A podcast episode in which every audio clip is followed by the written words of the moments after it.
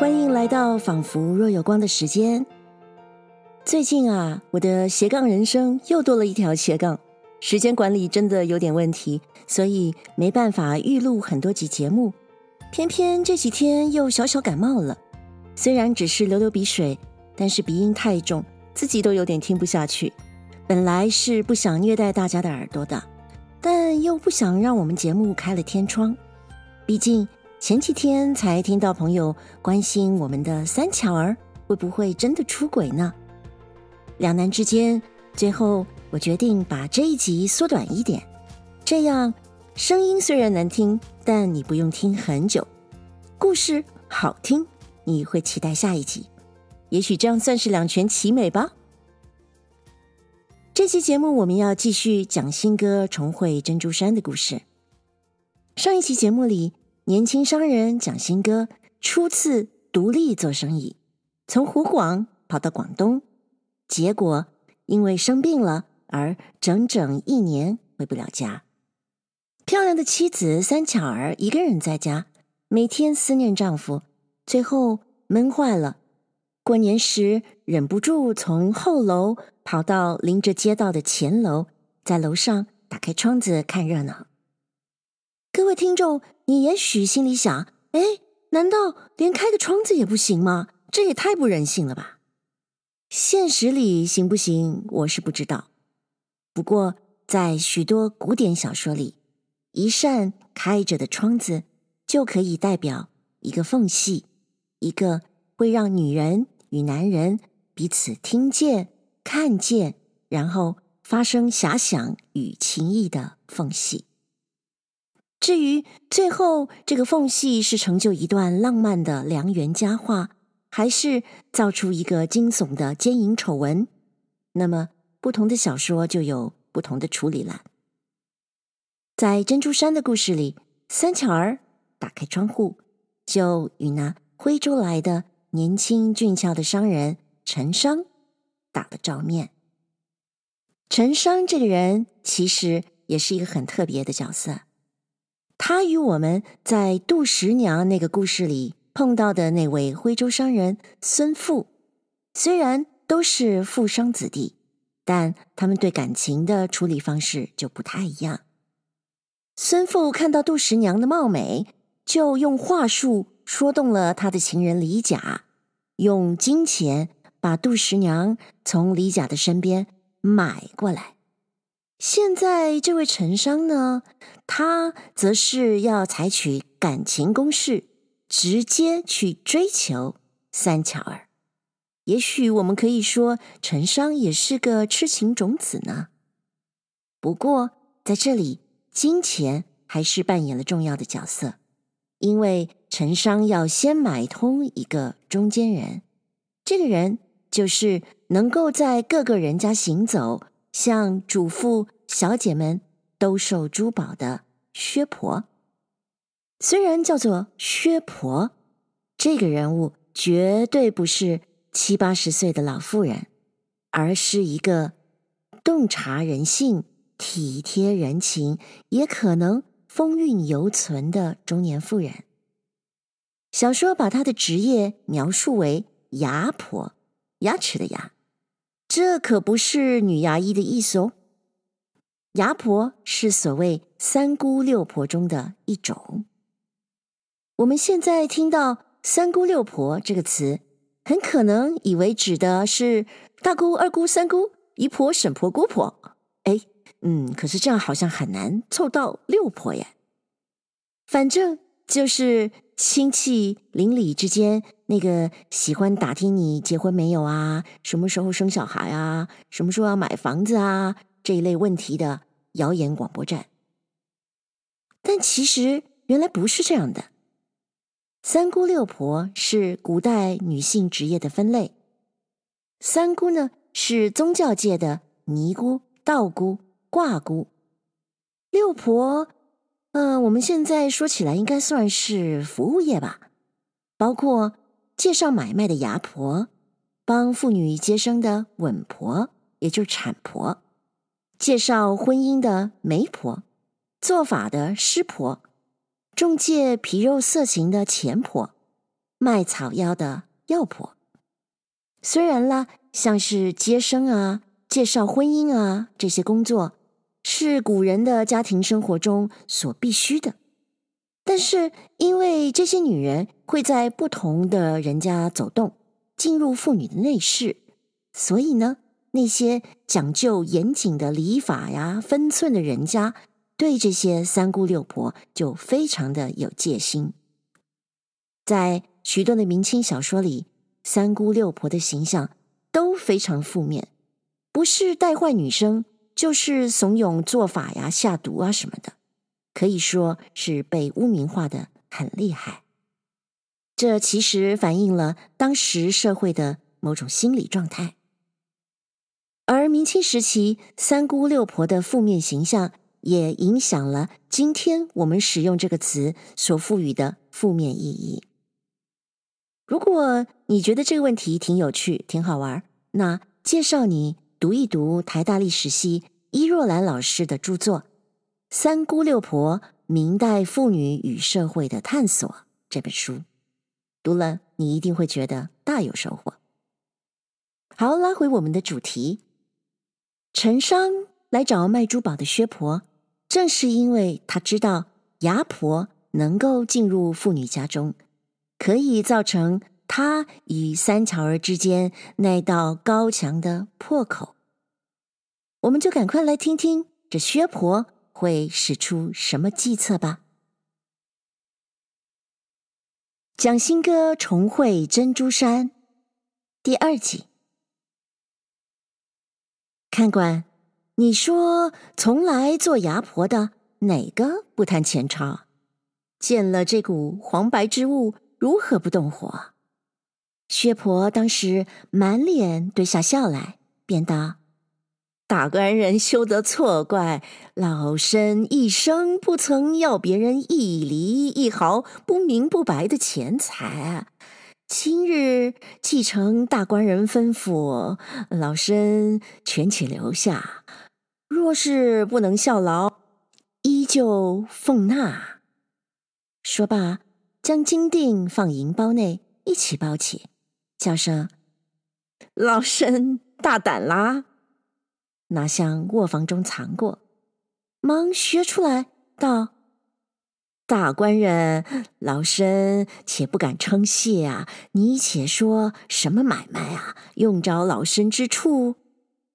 大郎道：“急切要寻一件救命之宝。”四处都无，知大市街上一家人家方有，特央干娘去借借。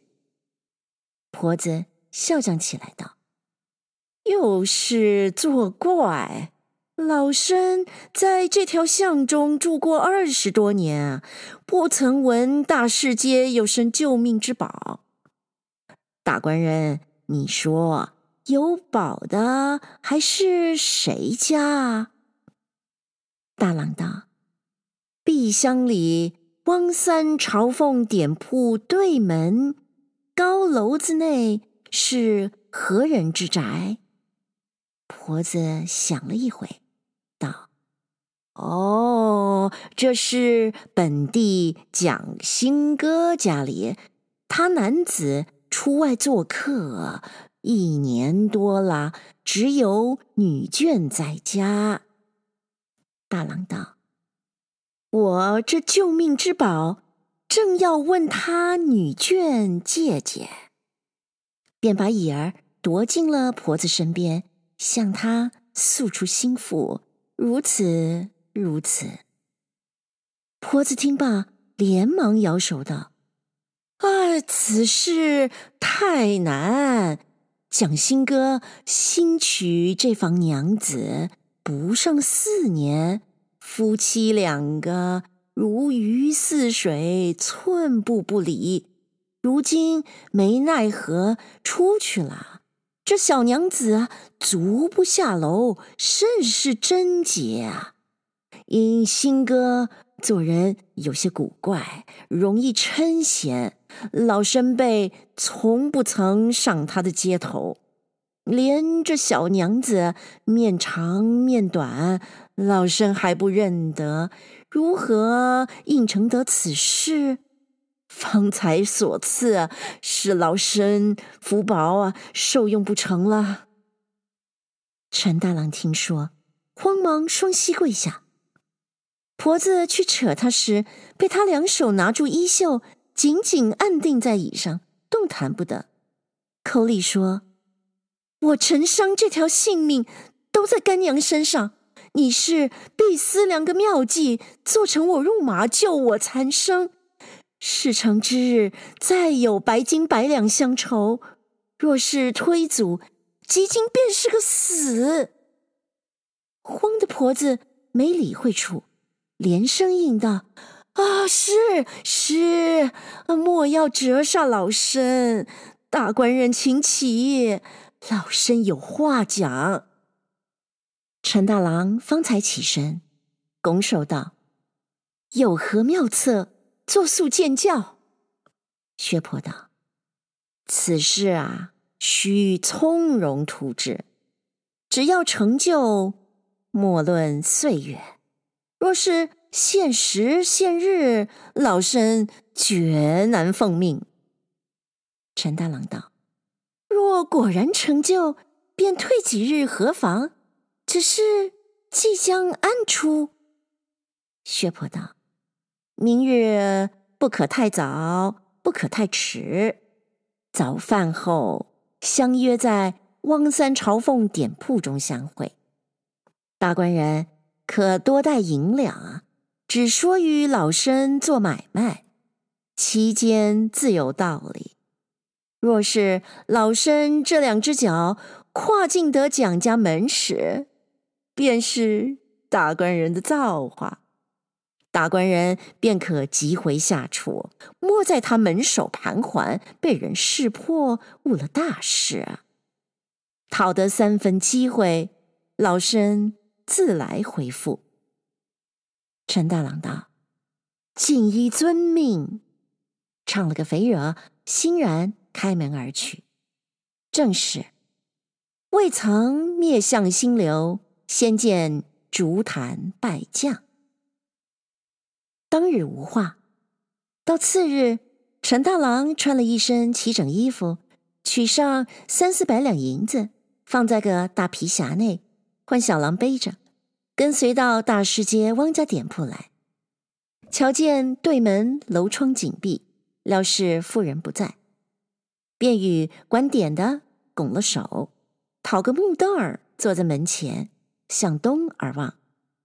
不多时，只见。薛婆抱着一个篾丝仙儿来了，陈大郎唤住，问道：“箱内何物？”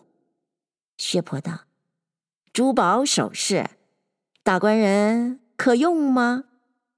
大郎道：“嗯，我正要买。”薛婆进了点铺，与管点的相见了，叫声聒噪，便把箱儿打开。内中有十来包珠子，又有几个小匣儿，都盛着新酿簇花点翠的首饰，奇巧动人，光灿夺目。陈大郎捡几掉极粗极白的珠子和那些簪耳之类，做一堆儿放着，道：“这些我都要了。”婆子便把眼儿瞅着，说道。啊，大官人要用时谨用，只怕不肯出这样大价钱。陈大郎以自会意，开了皮匣，把这些银两白花花的摊作一台，高声的叫道：“有这些银子，难道买你的货不起？”此时啊。邻舍闲汉已自走过七八个人，在铺前站着看了。婆子道：“啊，老身取笑，岂敢小觑大官人？哎，这银两啊，需要仔细，请收过了。只要还的价钱公道，便好。两下一边的讨价多，一边的还钱少，差得天高地远。”那讨价的一口不疑。这里陈大郎拿着东西又不放手，又不增添，故意走出屋檐，渐渐的翻覆认看，言真道假，谈斤估两的，在日光中炫耀，惹得一世人都来观看，不住声的有人喝彩。婆子乱嚷道：“买便买，不买便罢，只管单个人则是。”陈大郎道：“哎，怎么不买啊？”两下又论了一番价，正是只因愁价争钱口，惊动如花似玉人。王三巧儿听得对门喧嚷，不觉移步前楼，推窗偷看，只见珠光闪烁，宝色辉煌，甚是可爱。又见婆子与客人争价不定，便吩咐丫鬟去唤那婆子，借她东西看看。晴云领命走过街去，把薛婆衣袂一扯，道：“我家娘请你。”婆子故意问道：“是谁家啊？”青云道：“对门蒋家。”婆子把珍珠之类劈手夺将过来，忙忙的包了，道：“老身没有许多空闲与你歪缠。”陈大郎道：“哎，再添些，卖了吧。”婆子道：“不卖，不卖，像你这样价钱，老身卖去多时了。”一头说，一头放入箱里。一先关锁了，抱着便走。晴云道：“我替你老人家拿吧。”婆子道：“不消。”头也不回，进到对门去了。陈大郎心中暗喜，也收拾银两，别了管点的，自回下处。正是眼望结惊奇，耳听好消息。晴云引薛婆上楼，与三巧儿相见了。婆子看到妇人，心下想到：“啊，真天人也啊！怪不得陈大郎心迷。若我做男子，也要魂了。”当下说道：“老身久闻大娘贤惠，但恨无缘拜视。”三巧儿问道：“你老人家尊姓？”婆子道：“老身姓薛，只在这里东巷住，与大娘也是个邻里。”三巧儿道：“你方才这些东西如何不卖？”婆子笑道：“若不卖时，老身又拿出来怎的？”只笑那下路客人空自以表人才，不是货物。说罢，便去开了箱儿，取出几件簪儿，递与那妇人看，叫道：“大娘，你到这样首饰，便工钱也费多少啊？”他们还得特不像样，叫老身在主人家面前如何告得许多消法？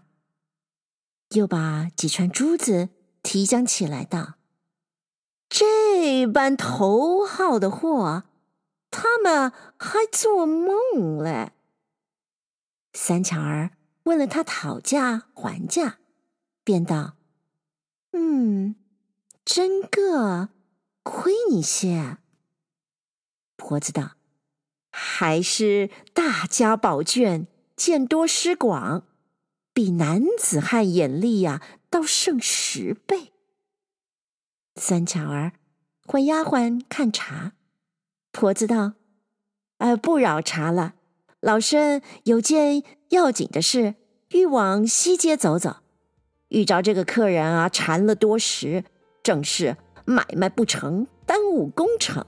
哎，这箱儿连锁放在这里，全烦大娘收拾。老身暂去啊，稍停就来。说罢便走。三巧儿叫秦云送她下楼，出门向西去了。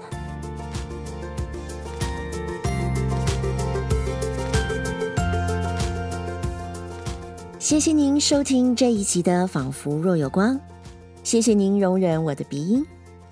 据说呀，跟人借书可以是一种发动感情追求的借口，因为借书要见一次，还书又要见一次。学婆的方法也很像嘛，宝物留在三巧儿这里，当然还要回来取的啦。但是这样就能把。寂寞又单纯的家庭主妇三巧儿，带上危险的不伦之路吗？